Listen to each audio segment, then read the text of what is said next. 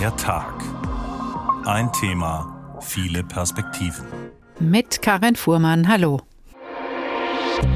Riesenaffen, Naturkatastrophen, prominente Todesfälle. Die Wettervorhersage vom Seewetteramt Stenkelfeld gilt als die wohl zuverlässigste in Deutschland. Was müsste geschehen, damit Erdbeben vorhergesagt werden können?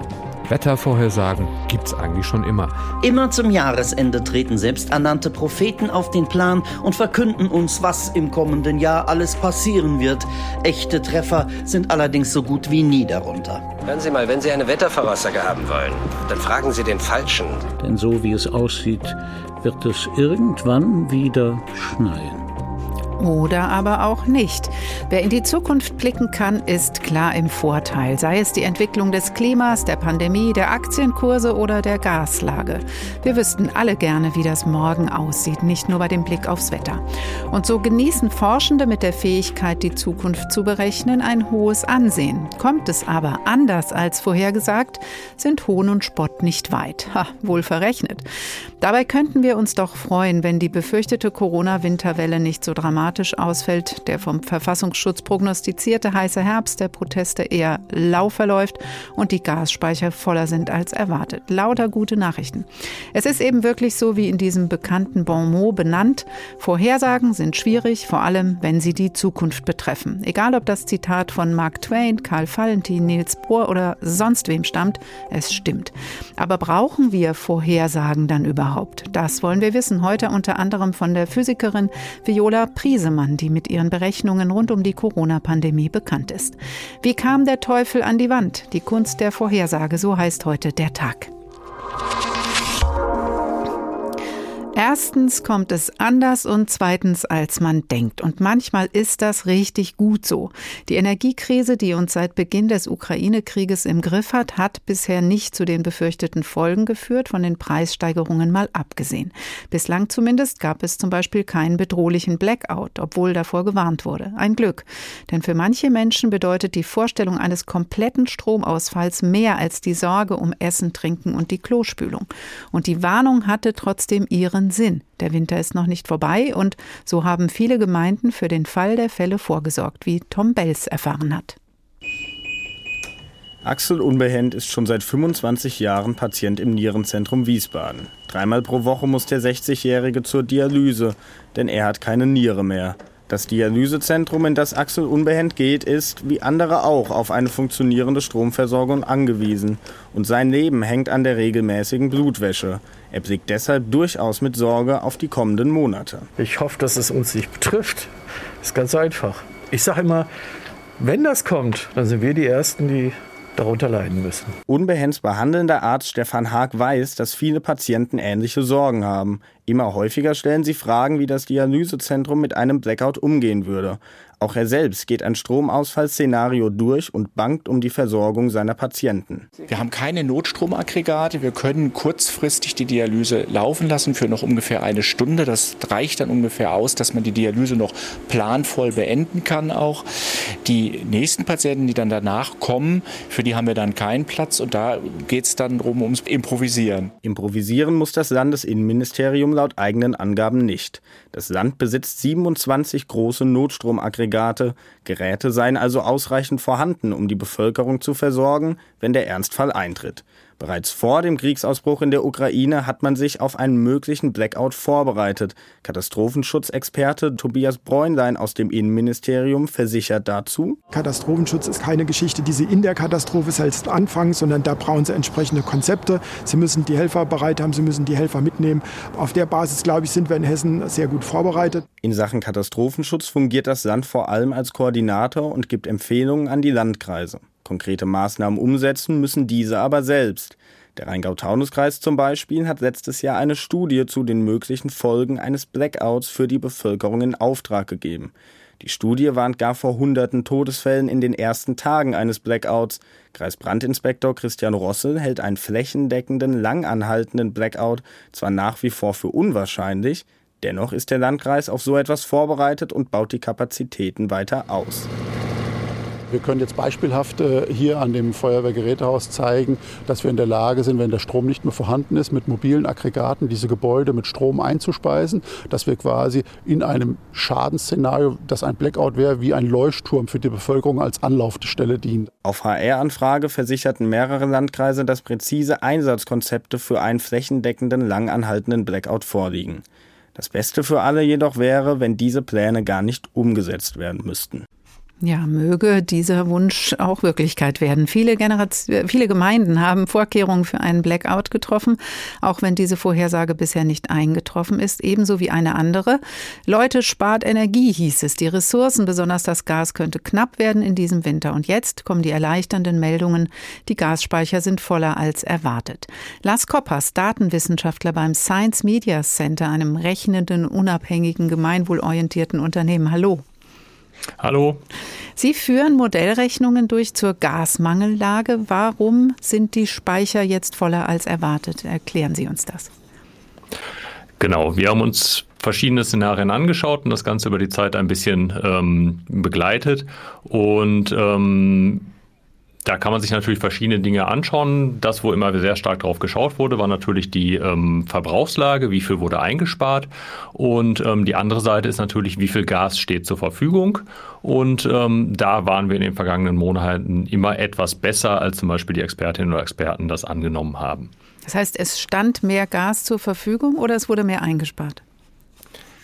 Ähm, eingespart, ähm, das wurde ungefähr so, wie es tatsächlich gefordert wurde, also alles Pi mal Daumen, aber es stand tatsächlich noch mehr Gas zusätzlich zur Verfügung, weshalb die Lage dann noch tatsächlich ein bisschen besser ist. Und das ist ja tatsächlich auch der Grund, warum man mit Szenarien arbeitet, mit verschiedenen möglichen Zukünften. Mhm. Das ist interessant. Verschiedene mögliche Zukünfte klingt auf jeden Fall interessant, weil das heißt ja eigentlich, die Vorhersage konnte nicht konkret sein, sondern man muss immer mit Szenarien arbeiten, wenn man versucht, in die Zukunft zu blicken. Genau, überall da, wo man keine genauere Information hatte. Ähm, wir haben zum Beispiel keine wirkliche Vorhersage gemacht. Wir haben nicht gesagt, im nächsten Monat sieht das so und so aus, sondern wir haben eine Situation, in der wir nicht genau wissen, wie verschiedene Parameter sich verhalten werden. Das ist auf der einen Seite eben die Einsparung an Gas, das ist auf der anderen Seite aber die Verfügbarkeit eben auch ähm, von Importen. Und in solchen Situationen kann man sich eben mit Szenarien weiterhelfen, indem man sich nicht eine mögliche Zukunft, sondern verschiedene anschaut. Bei uns waren es meistens so 18 verschiedene, mhm. ähm, wo wir mit verschiedenen Importen ausgegangen sind und verschiedenen Einsparungen und da dann schauen können, was wäre, wenn sich die Zukunft so entwickeln würde, wie wir es in den Parametern angenommen haben. Können Sie das erklären, wie Sie das dann berechnen? Ist das eine komplizierte Formelsammlung, die Sie da bemühen müssen? Ähm, nein, ähm, das, das, was wir gemacht haben, ähm, ich behaupte immer, mit Mathematik der sechsten Klasse sollte das ähm, machbar sein. Ähm, wir haben uns tatsächlich nur den globalen Bereich angeschaut. Also wie viel Gas kommt nach Deutschland rein, wie viel Gas geht raus. In der Wissenschaft sieht das Ganze natürlich noch kann es noch beliebig komplizierter werden, wenn ich wissen möchte, ob ich jetzt zum Beispiel in einer bestimmten Region in Deutschland eine Gasmangellage habe. Dann muss ich natürlich viel komplexere Modelle annehmen, wenn ich versuche, das Wetter mit in die Modelle reinzunehmen, ähm, ebenfalls. Aber wenn ich nur einen groben Überblick haben möchte, erstmal verstehen möchte, wie sind denn die Zusammenhänge, ähm, was bedeutet es denn, wenn wir zum Beispiel 10, 20 Prozent ähm, unseres Verbrauchs einsparen würden, dann reichen meistens einfache Überschlagsrechnung. Mhm. Das heißt, was Sie machen, ist ja keine, haben Sie eben schon mal gesagt, Vorhersage, keine Prognose, sondern Sie entwerfen mit Modellrechnungen Szenarien. Jetzt haben Sie gesagt, Sie haben 18 gerechnet und dann gehen Sie eigentlich davon aus, dass 17 nicht eintreffen. Das heißt, Sie sind nicht damit beschäftigt, was ist das Wahrscheinlichste, was passieren wird und können dann wirklich sagen, wir sind auch halbwegs treffgenau. Genau, das ist auch der große Unterschied zum Beispiel zu einer statistischen Modellierung in Bereichen, wo ich mich sehr gut auskenne, wo ich ähm, Aussagen über Wahrscheinlichkeiten machen kann, wie wahrscheinlich etwas ist, dass ein Ereignis eintritt. Ähm, da kann ich tatsächlich auch mit Wahrscheinlichkeiten arbeiten. Ähm, hier in dem Szenarienbereich ähm, ist das nicht der Fall. Wir entscheiden ja selber, welche Parameter wir zum Beispiel in die Rechnung reingeben. Und ähm, da liegt es dann daran, welche Parameter ich reinlege. Ich kann aber anhand der Rechnung nicht äh, sagen, wie wahrscheinlich es ist, dass genau diese Parameter mhm. eintreten. Das muss dann wieder extern geklärt werden. Hm, das heißt, ich kann damit nicht wirklich in die Zukunft blicken. Wofür sind die Szenarien dann trotzdem gut? Die Szenarien sind dann gut und hilfreich, indem ich mir ähm, anschauen kann, was würde passieren, wie würde sich das entwickeln, wenn folgende Situation eintrifft. Ich habe außerhalb der Szenarienrechnung natürlich über zum Beispiel Expertise aus der Wissenschaft ähm, eine Vorstellung davon, was passieren könnte. Und wenn ich dann wissen möchte, wie entwickelt sich das Ganze, dann kann ich mir das anschauen. Umgekehrt kann ich auch, wenn ich das über mehrere Monate mache, so wie wir das uns zum Beispiel angesehen haben, kann ich auch bestimmte Parameter in einem Szenario festhalten und zum Beispiel jeden Monat mit dem neuen Gasspeicherstand, mhm. der in den vergangenen Monaten positiv entwickelt hat, ähm, weiterrechnen und sehen, wie sich die Szenarien langsam verbessern. Spannend wäre es doch aber auch, Herr Koppers, wenn man vom anderen Ende her denken könnte. Also ich rechne jetzt aus, wie ich dahin komme, dass kein Blackout passiert oder dass die Gasspeicher auf keinen Fall zu leer werden. Geht das auch? Genau, wenn Sie mir sagen können, ähm, wie wahrscheinlich oder was welche Wahrscheinlichkeit Sie haben wollen, dass Sie sicherstellen wollen, dass das Ganze ähm, nicht leer läuft, ähm, dann könnten wir theoretisch sowas machen. Dann kommen, wie Sie sehen, schon wieder die Wahrscheinlichkeitsannahmen mit rein. Das da ich aber genau diese Sicherheit nicht habe, weil es in der Gesellschaft, in der Welt viel mehr Ereignisse gibt, ähm, die ich jetzt in der Situation vielleicht gerade nicht abgreifen kann, haben wir uns auf diese Szenarien begeben. Hm. Und deswegen können wir das mit diesen nicht machen. Das klingt sehr spannend, einerseits einfach, andererseits doch auch wieder sehr komplex, weil so viele Parameter, so viele Faktoren auch in so einer Rechnung eine Rolle spielen. Wenn jetzt aber die Lage ist, wie sie ist, also die Gasspeicher sind voller als erwartet und der Bundesnetzagenturchef Müller sagt, es ist zwar jetzt schöner, als wir dachten, aber bitte sparen Sie weiter beim Heizen und beim Duschen. Müssen wir das dann trotzdem machen mit Blick auf den nächsten Winter? Die Frage kann ich Ihnen leider nicht beantworten. Ähm, wir müssen ja dann praktisch als nächstes fragen, was wollen wir erreichen? Wie viel Sicherheitsmarge, das hatten Sie ja gerade auch ein bisschen gefragt, ähm, ist uns denn gerne lieb? Und ähm, wie ich bereits gesagt habe, da sind wir in der Situation, dass wir das in die Szenarien selber reingeben, die Parameter. Und ähm, was Sie halt erreichen wollen, das ist dann praktisch die gesellschaftliche und die politische Entscheidung. Da können praktisch die Szenarien eine Basis geben, um halt zu zeigen, was würde passieren, aber sie können praktisch nicht die Entscheidung abnehmen.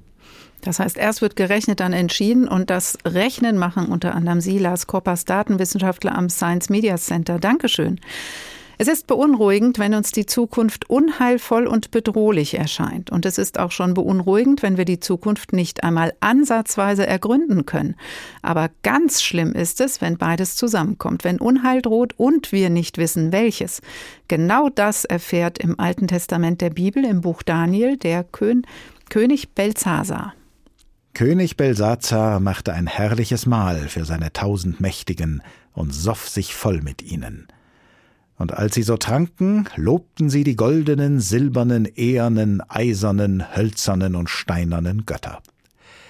Im gleichen Augenblick gingen hervor Finger wie von einer Menschenhand, die schrieben gegenüber dem Leuchter auf die getünchte Wand in dem königlichen Saal. Und der König erblickte die Hand, die da schrieb.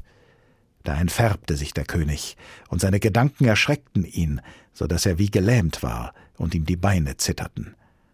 Und der König rief laut, dass man die Weisen, Gelehrten und Wahrsager herbeiholen solle, und er ließ den Weisen von Babel sagen, welcher Mensch diese Schrift lesen kann und mir sagt, was sie bedeutet, der soll mit Purpur gekleidet werden und eine goldene Kette um den Hals tragen.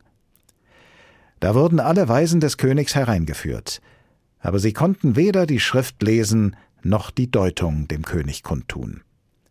Darüber erschrak der König Belsazar noch mehr und verlor seine Farbe ganz, und seinen Mächtigen wurde Angst und Bange. Tja, wird irgendjemand sie entziffern und deuten können, die Prophezeiung an der Wand im Alten Testament? Fortsetzung folgt.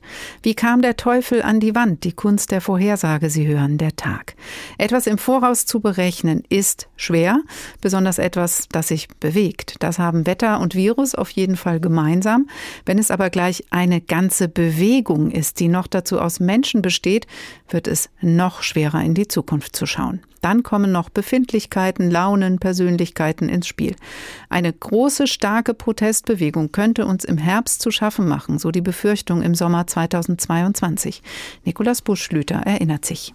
Dass Deutschland ein heißer Herbst bevorstehen könnte, das sprach verklausuliert zwar, aber doch als Warnung recht deutlich Bundesaußenministerin Annalena Baerbock beim Redaktionsnetzwerk Deutschland als Erste aus. Im vergangenen Juli, als deutsche Minister auf der Suche nach neuen Energiepartnerschaften oder nach Gasturbinen für die Pipeline Nord Stream 1 um die Welt jetteten, sagte Baerbock, wenn wir diese Gasturbine nicht bekommen, dann bekommen wir kein Gas mehr. Dann können wir als Deutschland überhaupt gar keine Unterstützung mehr für die Ukraine leisten, äh, weil wir dann mit Volksaufständen äh, beschäftigt sind. Das war jetzt überspitzt gesagt. Wenn auch überspitzt, spiegelte der etwas salopp dahergesprochene Vergleich aber die Angst der Bundesregierung vor Massendemonstrationen wegen kalter Heizkörper in deutschen Wohnungen klar wider. Wenige Wochen später wurde zudem bekannt, dass auch der deutsche Verfassungsschutz sich ernsthafte Sorgen machte. Der Inlines-Geheimdienst erwartete für den anstehenden Herbst größere und radikalere Proteste als noch gegen die Corona-Maßnahmen. Also was wir deutlich wahrgenommen haben, ist die Unzufriedenheit derer, die die Corona-Proteste bisher organisiert haben.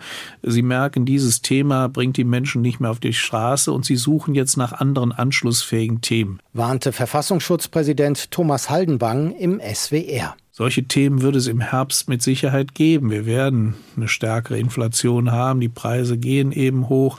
Versorgungssicherheit äh, ist nicht 100 Prozent gewährleistet. Möglicherweise kommen auch wieder Beschränkungsmaßnahmen aufgrund einer weiteren Corona-Welle. Das kann alles so ein Zusammenspiel von Faktoren sein, der dafür sorgt, dass wir wieder Protestbewegungen auf der Straße haben. Und die Proteste könnten in Einzelfällen auch gewaltsam ausfallen, fügte der hessische Verfassungsschutz hinzu. Neu waren den Protestaufrufen, die nicht nur im Netz kursierten, auch ihre Herkunft. Rekrutierten sich die Demonstrationen gegen Corona-Maßnahmen oftmals zu einem Teil aus dem rechten Spektrum, Reichsbürger, Rechtsextreme und AfD-Sympathisanten, so sprang auf den heißen Herbst auch die Linkspartei auf, was nicht zuletzt innerhalb der Linken für heftige Diskussionen sorgte. Der hessische Linksfraktionschef Jan Schalauske versicherte dazu, Dabei kann es keine gemeinsame Sache geben mit den braunen Hetzern von rechts, weil deren Geschäft ist die Spaltung, unser Geschäft ist die Solidarität. Unglaubwürdig fand dieses Argument der grüne hessische Landtagsabgeordnete Markus Bocklet. Die Linkspartei hat dasselbe Interesse wie die AfD an, an dieser Krise. Sie wollen eskalieren, egal wie viel wir beschlossen. Und hätten wir 200 Milliarden beschlossen und hätten wir Freibier für alle beschlossen, Sie würden zum heißen Herbst aufrufen. Dieser heiße Herbst fand vor allem Zulauf im Osten Deutschlands. In Städten wie Leipzig, Halle und Chemnitz kamen über mehrere Wochen verteilt jeweils einige tausend Menschen zusammen.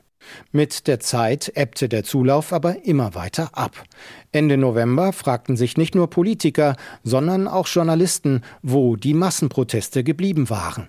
Fazit bei vielen, aus dem heißen Herbst war ein laues Lüftchen geworden. Nikolaus Buschlüder über die Ankündigungen von einem heißen Protestherbst 2022, der nicht in befürchteter Form Wahrheit wurde. Professor Sebastian Hauns ist Professor für Politikwissenschaft am Sozium, das ist das Forschungszentrum Ungleichheit und Sozialpolitik der Uni Bremen und Gründungsmitglied des Instituts für Protest- und Bewegungsforschung. Guten Tag, Herr Hauns. Guten Tag, Frau Vormann. Was ist aus diesem Protestpotenzial geworden? Ist es noch da und könnte sich noch entfalten? Ja, Protestpotenzial besteht natürlich immer, weil es immer ganz viele Gründe gibt für Menschen unzufrieden zu sein, weil immer äh, viele Dinge passieren, die für Einzelne oder für größere Gruppen ähm, nicht so sind, wie sie das gerne haben wollen. Aber um daraus Protest zu machen, muss mehr dazukommen. Da reicht das Potenzial nicht, sondern da braucht es auch Akteure, die mobilisieren, da braucht es Gelegenheiten, ähm, da braucht es also mehr als einfach nur Unzufriedenheit. Aber wir haben ja noch die Inflation, die Energiepreise sind hoch, die Preise sind gestiegen. Schwillt da nicht die Stimmung weiter? Ja, gesagt, es gibt eben immer viele Themen, die ähm, Menschen möglicherweise auf die Straße bringen können. Und es gibt immer viel mehr Themen, ähm, die Menschen auf die Straße bringen können, als die, die tatsächlich dann sich in Protesten auch manifestieren. Ähm, denn so eine Demonstration, die passiert ja nicht alleine, von alleine. Da müssen irgendwie Leute dahinter stehen, die die organisieren. Mhm. Das haben wir gerade in Lützerath gesehen. Ähm, da war und ist noch ein deutliches Aufflammen der Klimaproteste zu sehen. War das in dieser Form auch schwer vorherzusagen? Ähm, ich glaube, es war weniger schwer vorherzusagen als diese, so, ähm, dieser heiße Herbst, der da nicht eingetreten ist.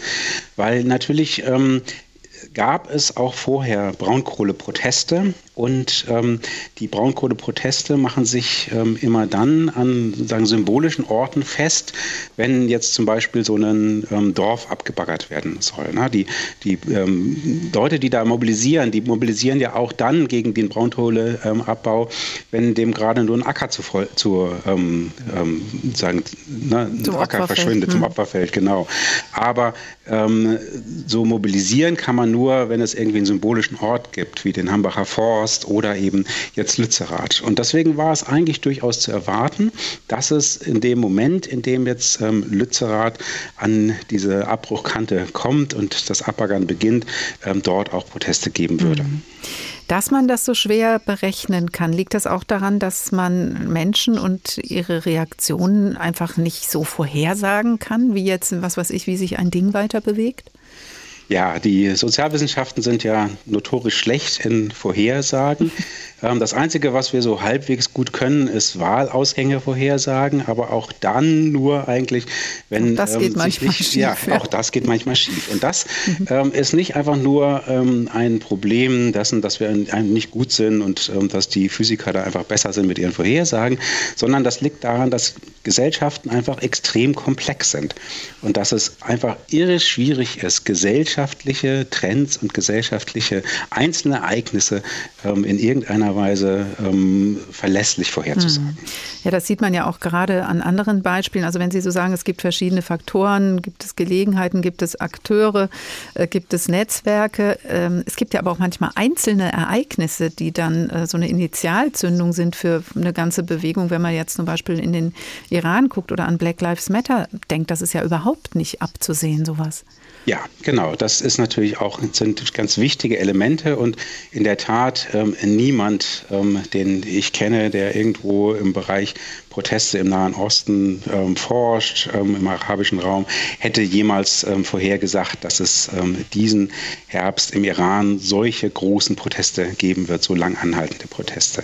Da können natürlich einzelne ähm, äh, Ereignisse was auslösen, aber auch dort treten die, treffen die natürlich, und da sind wir wieder beim Anfang, auf schon lange bestehende Unzufriedenheiten. Die gab es auch vorher. Es gab mhm. auch dort junge Menschen, die mit dem Regime und ihren eingeschränkten Freiheiten unzufrieden waren. Und dann kann so ein einzelnes Ereignis dazu führen, dass es auch zu großen mhm. Mobilisierungen kommt. Dann fragt man sich natürlich, wenn das so ungewiss ist, was äh, kommt da auf uns zu, zum Beispiel eben bei den Protesten, wozu brauchen wir dann solche Warnungen oder Vorhersagen überhaupt? Können Sie vielleicht sogar, diese Frage werden wir auch an mehreren Stellen in der Sendung stellen, aber könnten solche Vorhersagen dann vielleicht sogar dazu führen, dass dann die Politik sagt, oh, oh, oh, das wollen wir nicht, also äh, schnüren wir schnell Entlastungspakete und sich dann fast schon im Voraus dem möglichen Druck der Straße beugt? Das kann natürlich passieren. Ähm, und das haben wir, glaube ich, so ein bisschen auch jetzt im Herbst ähm, gesehen. Wobei ähm, natürlich die, das politische Handeln als Reaktion auf die Energiekrise nicht allein auf den an die Wand gemalten Protest zurückzuführen ist. Aber in der Tat, es kann natürlich ähm, quasi vorauseilendes politisches Handeln geben, was versucht, die Proteste zu verhindern. Ob das allerdings immer gelingt, ähm, das ist auch fragwürdig. Also man sieht es ja gerade bei den Klimaprotesten. Die Grünen haben ja behauptet, Lützerath sei im Grunde ja das Ergebnis eines ähm, Kompromisses, aber das Abbaggern, das bevorstehende Abbaggern von Lützerath hat trotzdem zu Protesten geführt. Das heißt, wir brauchen solche Warnungen und dennoch wissen wir nicht, ob sie was auslösen, ob sie was Nützliches auslösen. Wir haben eben das Beispiel Klima genannt oder ähm, was dann mit diesen Warnungen, Vorhersagen wiederum passiert.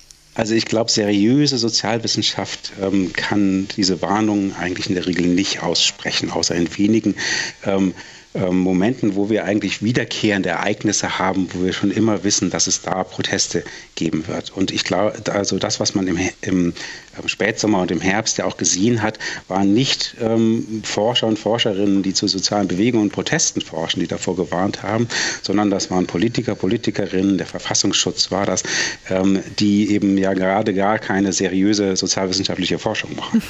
Sagt der Protestforscher Professor Sebastian Hauns von der Uni Bremen. Danke Dankeschön für diese Einschätzung. Wie kam der Teufel an die Wand? Die Kunst der Vorhersage. Sie hören der Tag. Ein Thema, viele Perspektiven. Blättern wir weiter im Alten Testament der Bibel, im Buch Daniel, mitten in einem opulenten Gastmahl beim König Belsazar, hat eine geheimnisvolle Hand eine Inschrift auf die Wand des Saales geschrieben und bislang hat niemand von den Weisen der, des Königsreichs diese Prophezeiung entziffern, geschweige denn deuten können. Da ging die Königin Mutter in den Saal hinein und sprach Lass dich von deinen Gedanken nicht so erschrecken und entfärbe dich nicht. Es ist ein Mann in deinem Königreich, der den Geist der heiligen Götter hat. Dazu Verstand und Klugheit, Träume zu deuten, dunkle Sprüche zu erraten und Geheimnisse zu offenbaren. Das ist Daniel. Der wird sagen, was es bedeutet. Da wurde Daniel vor den König geführt. Und der König sprach zu ihm, Ich habe von dir sagen hören, dass du den Geist der heiligen Götter habest, und Erleuchtung, Verstand und hohe Weisheit bei dir zu finden sei. Nun habe ich vor mich rufen lassen die Weisen und Gelehrten, damit sie mir diese Schrift lesen und kundtun sollen, was sie bedeutet. Aber sie können mir nicht sagen, was sie bedeutet. Von dir aber höre ich, dass du Deutungen zu geben und Geheimnisse zu offenbaren vermagst. Kannst du nun die Schrift lesen und mir sagen, was sie bedeutet, so sollst du mit Purpur gekleidet werden und eine goldene Kette um deinen Hals tragen. Und ist jetzt Daniel der Experte, der Zukunftsforscher, der dem König weiterhelfen kann? Wir werden es erfahren später hier in der Tag. Es ist eben nicht so einfach mit den Vorhersagen. Tagtäglich sind zum Beispiel die Wettervorhersagen Gesprächsthema im nachbarschaftlichen Plausch. Was ist vorhergesagt? Stimmt's oder doch nicht? Und wie wird's morgen? Hier wissen wir, es gibt viele Faktoren, die Einfluss nehmen. Bei anderen Themen, zum Beispiel bei Klimaprognosen, haben wir manchmal Schwierigkeiten einzusehen, dass es viele die Entwicklung beeinflussende Faktoren gibt. Ein Faktor sind wir. Und der hat sich offensichtlich mal positiv bemerkbar gemacht in einer Entwicklung, die vor 30 Jahren mahnend skizziert wurde. Die Ausdünnung der Ozonschicht könnte zur Bedrohung werden. Die Politik war gefordert und das war im Jahre 1992 eine schwarz-gelbe Bundesregierung unter Kanzler Kohl und mit Bundesumweltminister Klaus Töpfer. Auch die rot-grüne hessische Landesregierung war gefordert. Ihr stand 1992 Ministerpräsident Hans Eichel vor, in seinem Kabinett der grüne Umweltminister Joschka Fischer. Und so berichtete Rudolf Höch damals von der Bundestagsdebatte über das Ozonloch und die Konsequenzen vor fast genau 30 Jahren, 1992. Die Erkenntnisse der NASA über die Abnahme der Ozonschicht über der nördlichen Hemisphäre wurden von allen Seiten des Deutschen Bundestages übereinstimmend als alarmierend und dramatisch bezeichnet. Auch über die politischen Konsequenzen herrschte prinzipiell kein Streit. Produktion und Verwendung von Fluorkohlenwasserstoffen und Halonen sollen so schnell wie möglich eingestellt werden. Ein sofortiges Verbot, wie von Seiten der SPD und des Bündnis 90 Grüne gefordert, wurde jedoch von der Koalition als irreal bezeichnet. Die Bundesregierung nahm für sich in Anspruch, mit der von ihr erreichten Selbstverpflichtung der Industrie bis zum Jahre 1995 aus der FCKW-Produktion auszusteigen, international in einer Vorreiterrolle zu sein, mit der es ihr gelungen sei, die Industriestaaten mitzuziehen. Begrüßt wurde die Ankündigung des amerikanischen Präsidenten George Bush, dass nun auch die Vereinigten Staaten angesichts der jüngsten Forschungsergebnisse das Jahr 1995 als Ausstiegsdatum anvisieren. Einig war man sich auf Regierungsseite, dass unterdessen in der Bundesrepublik die Voraussetzungen vorliegen, bereits 1993 auf eine Verwendung von Fluorkohlenwasserstoffen zu verzichten. Dies ist, nach Meinung von Umweltminister Töpfer, auch den Vorarbeiten des Parlaments zu verdanken. Wir sind doch nicht jetzt erst auf diese Dinge gekommen. Wir haben uns in Enquetekommission und danach, wie ich meine, sachverständig und vernünftig auseinandergesetzt. Hier sind zusammen Dinge getragen worden, die wir umgesetzt haben, die durch die Umsetzung eine eigene Dynamik und eine Beschleunigung gefunden haben. Das bringt uns in die Situation, heute mehr zu tun als das, was wir in 1990 entscheiden konnten. Und deswegen werden wir diesen Weg in Produktion und Verbrauch genauso weitergehen. Die Bundesrepublik Deutschland wird das erste FCKW-freie Land produktions- und verbrauchsmäßig sein. Entsprechende Selbstverpflichtungen der Industrie reichen nach Auffassung der hessischen Landesregierung jedoch nicht aus. Die hessische Landesregierung will über den Bundesrat eine Gesetzesinitiative ergreifen, mit der FCKW zum 1. Januar 1993 verboten werden sollen und Ausnahmeregelungen sehr restriktiv festgelegt werden. Bundesumweltminister Töpfer verlangte von seinem hessischen Amtskollegen unter diesen Umständen die Zusicherung, dass FCKW-freie Produkte nicht in langwierigen Genehmigungsverfahren behindert werden. Joschka Fischer nahm die Gelegenheit, darauf direkt zu antworten. In dem Moment, wo die Klimaneutralität von Ersatzstoffen. Das ist ein ganz wichtiger Punkt. Wir wollen ja nicht den. Nein, nein, nein, nein, das ist kein Fluchtpunkt. Entschuldigung, wir wollen nicht wieder, wie bei den FCKWs, verehrter Herr Kollege Töpfer, wir wollen nicht wieder. Wir wollen nicht wieder Substitutstoffe, wo wir in fünf Jahren oder zehn Jahren in Enquete-Kommissionen sagen, die sind das große Problem.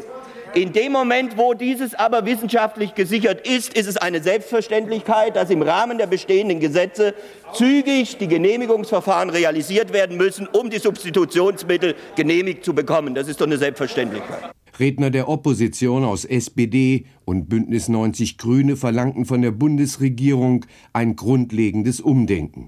Die Bundesrepublik habe eine besondere Verantwortung und lebe ständig über ihre ökologischen Verhältnisse. Tja, so klingt das in dem Bericht von Rudolf Höch von vor 30 Jahren. Das war die politische Debatte 1992. Die Ozonschicht wurde dünner, das sogenannte Ozonloch zur Bedrohung. So wurde über die Maßnahmen damals diskutiert. Dr. Tim Steger, Klimatologe und Meteorologe und im ARD Wetterkompetenzzentrum. Hallo. Hallo, Karin. Und jetzt kommt die gute Nachricht. Es wird jetzt gemeldet, das Ozonloch könnte sich wieder schließen oder ist schon dabei. War also die Vorhersage falsch oder haben die Maßnahmen tatsächlich was bewirkt?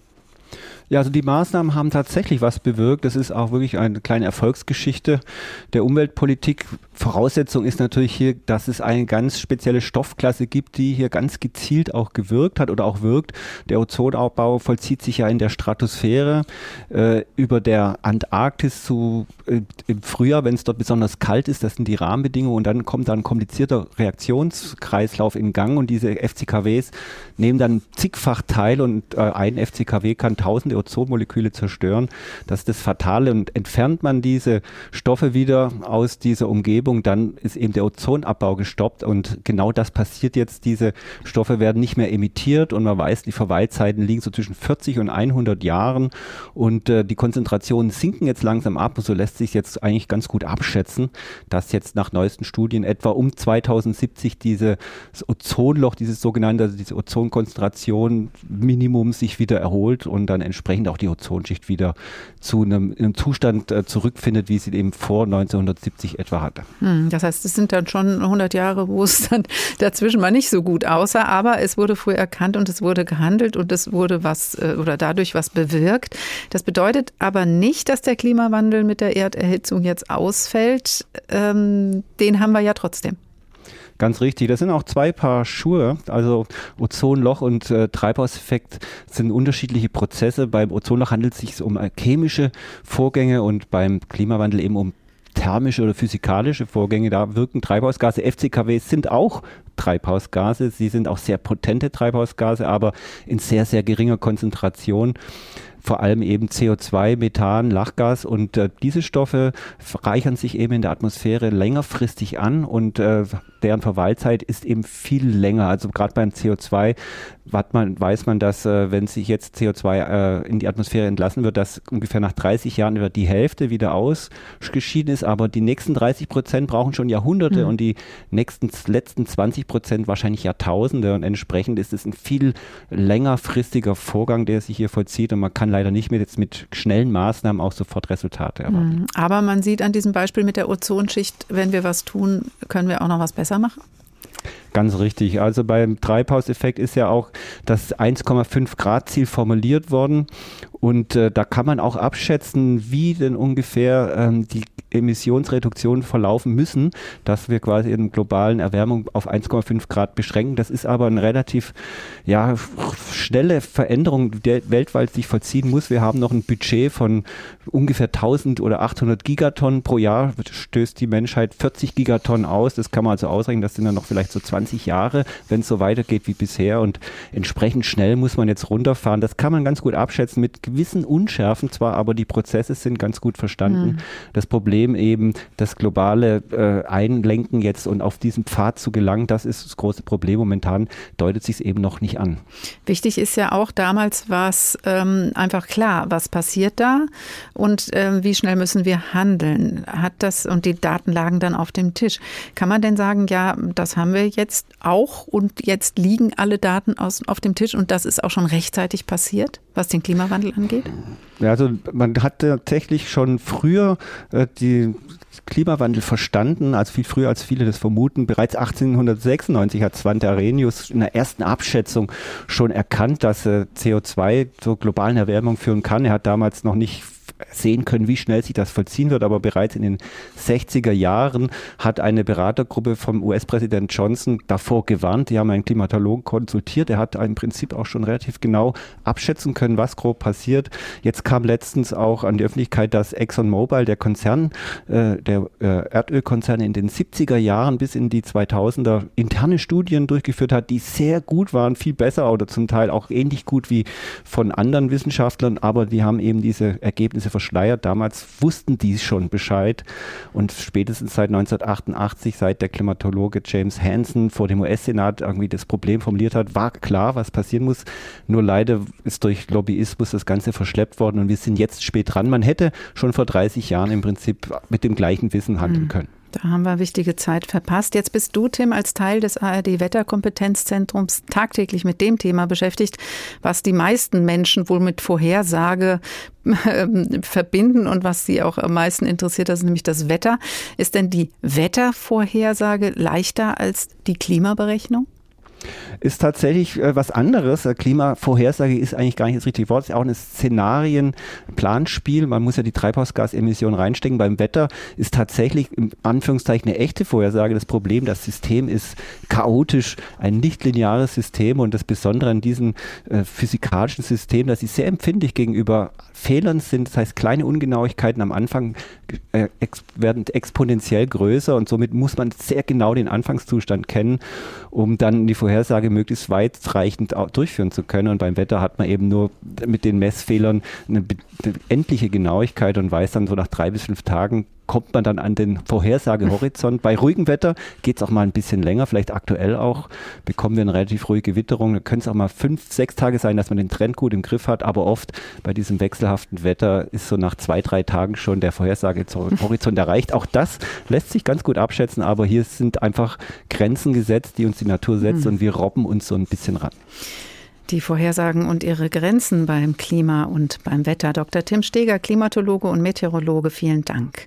Der Tag, wie kam der Teufel an die Wand? Die Kunst der Vorhersage. Noch einmal zurück zum Buch Daniel im Alten Testament der Bibel und zu der Inschrift, die eine geheimnisvolle Hand auf die Wand des Saales geschrieben hat, dort, wo König Belsazar gerade mit seinem Hof bei einem opulenten Gastmahl saß. Der Prophet Daniel soll nun die Prophezeiung entziffern und deuten, denn alle anderen Weisen des Königreichs haben haben sich schon daran die Zähne ausgebissen.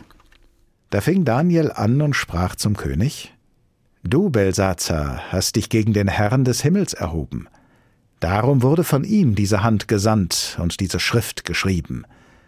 So aber lautet die Schrift, die dort geschrieben steht. Menetekel, Mene, Mene, Tekel, Ufarsin.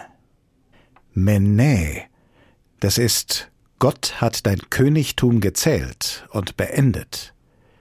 Tekel, das ist, man hat dich auf der Waage gewogen und zu leicht befunden. Peres, das ist, dein Reich ist zerteilt und den Medern und Persern gegeben. Da befahl Belsazar, dass man Daniel mit Purpur kleiden sollte und ihm eine goldene Kette um den Hals geben. Aber in derselben Nacht wurde Belsazar, der König der Chaldäer, getötet. Nun ist sie also entziffert, gedeutet und in Erfüllung gegangen, die Prophezeiung, die mit dem Wort Menetekel beginnt. Und dieses Wort Menetekel bezeichnet bis heute das geheimnisvolle Anzeichen eines drohenden Unheils. Wie schön wäre es auch im Hier und Heute, einfach in die Kristallkugel schauen zu können oder im Kaffeesatz lesen zu können und zu wissen, droht denn ein Unheil? Gibt es geheimnisvolle Anzeichen? Wie geht es zum Beispiel jetzt mit Corona weiter? Wo, wie, wo interpretieren die einen Virologen und Epidemiologen womöglich zu besorgt und vorsichtig oder andere vielleicht zu lax? Wie gerne hätten wir da eine Auskunft, die sicher und verlässlich ist? Manches wissen wir. Mittlerweile liegt die Zahl der vollständig Geimpften in den meisten Bundesländern bei über 75 Prozent. Die Sieben-Tage-Inzidenz sinkt beharrlich und Corona hat an vielen Stellen von seinem Schrecken verloren, obwohl von manchen eine Winterwelle besorgt in Erwägung gezogen wurde. Kommt die jetzt noch? Was bedeuten Entwicklungen in anderen Ländern perspektivisch für uns? Conny Eulitz und Stefan Hübner haben auf der Suche nach Antworten die Kristallkugel der HR Wissenschaftsredaktion bemüht. Kommt die Corona-Winterwelle noch? Welche Infektionsgefahren gehen aktuell für uns von China aus? Wie krank macht die neue Omikron-Variante XBB1.5? Das sind drei Fragen, die beispielhaft die aktuelle Auseinandersetzung mit Corona prägen. In welche Richtung die Antworten gehen, lässt sich jedoch auf wissenschaftlicher Basis einschätzen, ganz ohne Kristallkugel.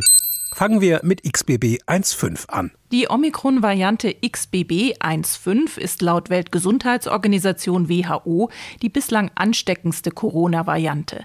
Sie kann vergleichsweise gut an menschliche Zellen andocken und sich dabei dem Zugriff durch das Immunsystem entziehen.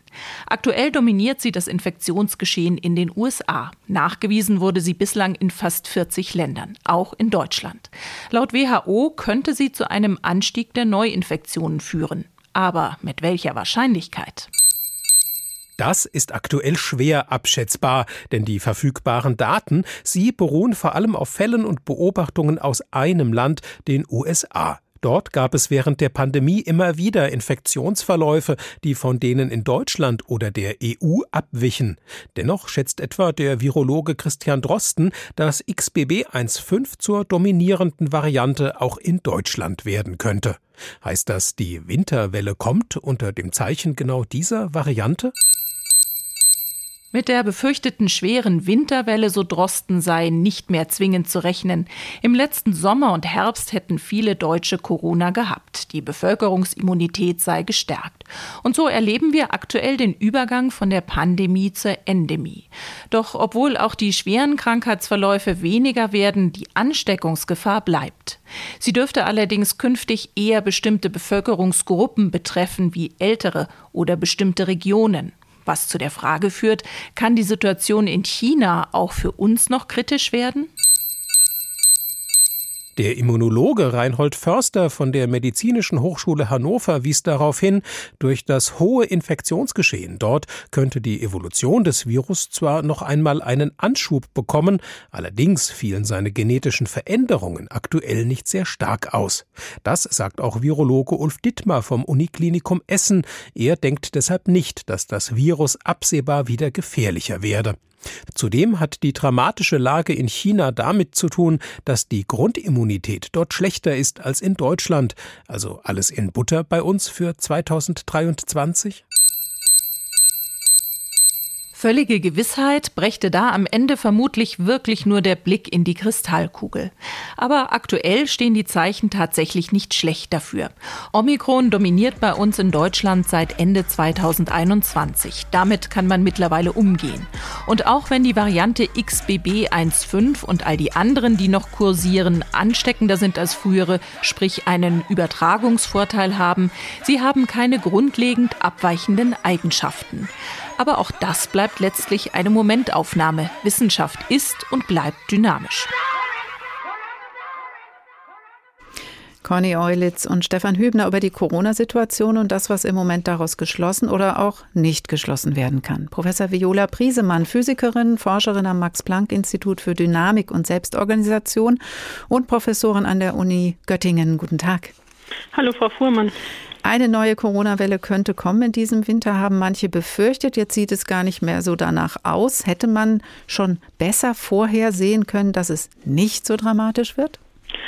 Also gab es jetzt schon eine Welle in diesem Winter von Corona oder nicht? Erinnern wir uns an den Oktober. Mhm. Da gab es sehr viele Corona-Fälle zusammen mit den Influenza-Fällen und es hat zu massiven Personalausfall geführt. Zusätzlich gab es Personen, die wegen und Personen, die mit Corona auf, im Krankenhaus waren. Beide brauchen besondere Isolation, damit sich das Coronavirus im Krankenhaus nicht weiter ausbreitet. Hätte man das wissen können, fragen Sie. Ja. Ähm, wir haben mit dem Experten, Expertinnenrat am 8. Juni, also schon vor über einem halben Jahr, eine Einschätzung für den Herbst-Winter gemacht und aufgeschrieben. Die kann jede Person nachlesen und finden auf unserer Website. Und dort haben wir als allererstes das gemacht, was man immer macht, nämlich den Stand des damaligen Wissens zusammengefasst. Wir wussten, die Impfung schützt sehr gut gegen schweren Verlauf aber nicht so gut gegen Ansteckung. Und wir wussten natürlich nicht, was für neue Varianten es geben wird. Und deswegen haben wir, wie man das oft macht, im zweiten Schritt drei Szenarien entwickeln. Eins ganz pessimistisch, wo man sagt, es gibt so eine schlimme neue Variante, dass es möglicherweise äh, keinen Schutz mehr gegen den schweren Verlauf gibt. Das wäre wie eine neue Pandemie. Ist sehr unwahrscheinlich, kann aber natürlich jederzeit passieren. Das Basisszenario und das optimistische Szenario haben gesagt, dass wir ähm, Corona-Wellen haben werden im Winter. Und dann gibt es zwei Möglichkeiten. Entweder ist Corona doch so, dass man die Maßnahmen etwas verschärft. Dann haben wir vor allen Dingen Corona und das leichte Verschärfen der Maßnahmen hätte dazu geführt, dass wir weniger Influenza und RSV haben. Wenn wir aber wegen Corona keine Maßnahmen verschärften, dann ist Raum, damit sich Influenza, RSV und so weiter wieder ausbreiten. Es gibt ja jetzt gerade viele Infektionen, die die Personen nicht in den letzten Jahren hatten. Und dann haben wir vor allen Dingen auch ein Problem mit den anderen respiratorischen Viren. Und genau das sehen wir. Das ist eigentlich zwischen unserem optimistischen und unserem Basisszenario, dass wir wegen Corona die Maßnahmen nicht verschärfen mussten, so hat sich das ja auch herausgestellt, aber eben massiven Personalausfall in den sowieso schon überlasteten Kliniken haben, weil die Personen wegen Corona, aber auch wegen anderer respiratorischer äh, Infekte ausfallen mhm. und die ganzen Patienten zusammenkommen. Und daran sieht man ja wieder, wie Sie das jetzt beschrieben haben, Frau Priesemann, wie auch in den anderen Beispielen in der Sendung, es hängen einfach sehr viele Faktoren mit daran, die man eben nicht hundertprozentig berechnen kann. Zum Beispiel auch, wie ein Mensch sich verhält, neben der Tatsache, wie sich das Virus verhält. Ähm, das hängt eben miteinander zusammen und das macht es natürlich extrem schwer, eine genaue Vorhersage zu treffen. Das heißt, Sie arbeiten immer mit diesen Szenarien? Wir arbeiten häufig mit den Szenarien. In diesem Fall würde ich sagen, konnten wir eine ich würde sagen, relativ genaue Vorhersage machen in dem Sinne, dass wahrscheinlich ein Lockdown absolut nicht nötig sein wird. Man muss immer sagen, es sei denn, es gibt diese wirklich blöde Variante, aber damit rechnet kaum jemand aktuell. Und zu sagen, wir brauchen wahrscheinlich keine Verschärfung der Maßnahmen, werden aber massive Personalengpässe bekommen und werden diese Influenza-RSV-Welle bekommen, das sind ja schon relativ konkrete Vorhersagen. Wünschen Sie sich denn, um es noch genauer machen zu können, vielleicht oder auch besser noch Folgen abschätzen zu können, noch andere Daten oder vielleicht auch mehr Daten, um noch genauer rechnen zu können? Also Digitalisierung wäre ganz wunderbar, wenn wir dann noch etwas äh, weiter kämen. Andere Länder wie Israel oder England sind in Sachen Forschungsdatenbereitstellung wesentlich weiter. Auf der anderen Seite kommt es immer auf die Fragestellung an. Wenn es mir darum geht, den R-Wert zum Beispiel zu berechnen, dann kann die Dunkelziffer hoch oder niedrig sein. Ich muss sie nicht mal wissen. Die Dunkelziffer kürzt sich zum Beispiel raus, wenn ich den R-Wert berechne. Alles, was wichtig ist, ist, dass man nicht plötzlich ganz anders testet, als man vorher getestet hat. Wenn ich aber möch wissen möchte, was ist das Immunitätslevel in der Bevölkerung, dann ist es natürlich wichtig, auch die Dunkelziffer zu kennen. Und da wäre es toll, da gibt es viele Möglichkeiten. Zum Beispiel, wenn die Tests, die sowieso in Kliniken durchgeführt werden, gemeldet werden und irgendwo zentral und gut anonymisiert zur Verfügung mhm. gestellt werden. Jetzt leiten Sie, Frau Priesemann, die Forschungsgruppe zur Theorie neuronaler Systeme am Max-Planck-Institut. Das klingt erstmal nicht nach Parallelen zur Covid-19-Pandemie. Sie beraten als Expertin die Bundesregierung eben ähm, zur Pandemie. Wie hat das mit Ihrer sonstigen Arbeit zu tun? Sind es einfach beides komplexe Systeme, nämlich auch das Hirn? Ähm, ja, spannenderweise ist die Mathematik in beiden Systemen ganz ähnlich. Was ich lange erforscht habe und immer noch erforsche, ist, wie sich Aktivität in neuronalen Netzen ausbreitet. Und die Mathematik ist ganz ähnlich, wie sich ein Virus in sozialen Kontaktnetzwerken ausbreitet. Und im Gehirn haben wir eine wahnsinnig hohe Dunkelziffer. Wir haben 80 Milliarden Neuronen im menschlichen Gehirn, zehnmal mehr, als wir Menschen auf der Erde haben. Und von denen messen wir ja nur einige hundert oder einige tausend. Das ist so ähnlich wie als würde sich hier das Coronavirus ausbreiten und wir könnten wirklich nur einige hundert Personen überhaupt beobachten und wollen trotzdem wissen, was der R-Wert ist. Und dafür habe ich Methoden entwickelt und die haben sich natürlich bestens angeboten, um damit auch die Corona-Pandemie zu erforschen. Das heißt, Sie haben, Frau Briesemann, ganz äh, offensichtlich Lust daran, komplexe Systeme zu erforschen und auch vielleicht zu durchschauen. Wir haben aber alle irgendwie auch so ein Interesse, so ein Grundinteresse auch in die Zukunft zu schauen, zu wissen, wie geht es weiter. Ähm, bei der Corona-Pandemie liegt es auf der Hand, aber woher kommt dieses Grundbedürfnis in uns? Ja, wir machen wahrscheinlich die ganze Zeit Vorhersagen. Das ist eine der, sage ich, ganz grundlegenden und sehr generellen Theorien in den Neurowissenschaften, das sogenannte Predictive Coding oder Predictive Processing. Wir machen also die ganze Zeit Vorhersagen, ganz unbewusst. Und um dann effizient unsere Umwelt zu enkodieren und darin zu navigieren, vergleichen wir das, was als Vorhersage in unserem Kopf von unserem Weltmodell in unserem Kopf gemacht worden ist, das vergleichen wir mit dem, was wirklich passiert. Wir haben also, das ist der Kern der Theorie, die ganze Zeit ein Modell von der Welt in unserem Gehirn laufen. Dieses Modell ist unvollständig, das ist nicht immer richtig. Äh, wir können ja nicht die Welt perfekt da drin abbilden. Und dieses Modell lassen wir die ganze Zeit laufen, machen Vorhersagen und nur dann, wenn es eine Überraschung gibt oder einen Fehler in unserer Vorhersage, dann äh, sieht man sehr starke neuronale Aktivität. Und, und diese neuronale Aktivität die sorgt dann dafür, dass genau der Zustand nochmal erneuert wird, dass man sagt, okay, es ist doch anders, als ich erwartet hatte und vielleicht sogar das Modell geändert wird, das man von der Welt hat. Und Sie meinen jetzt nicht die Wettervorhersagen oder Klimaberechnungen, was in 30 Jahren ist, sondern wirklich so dieses ganz normale Alltägliche. Wir leben nur, weil wir eigentlich immer davon ausgehen, es geht jetzt so und so und so weiter.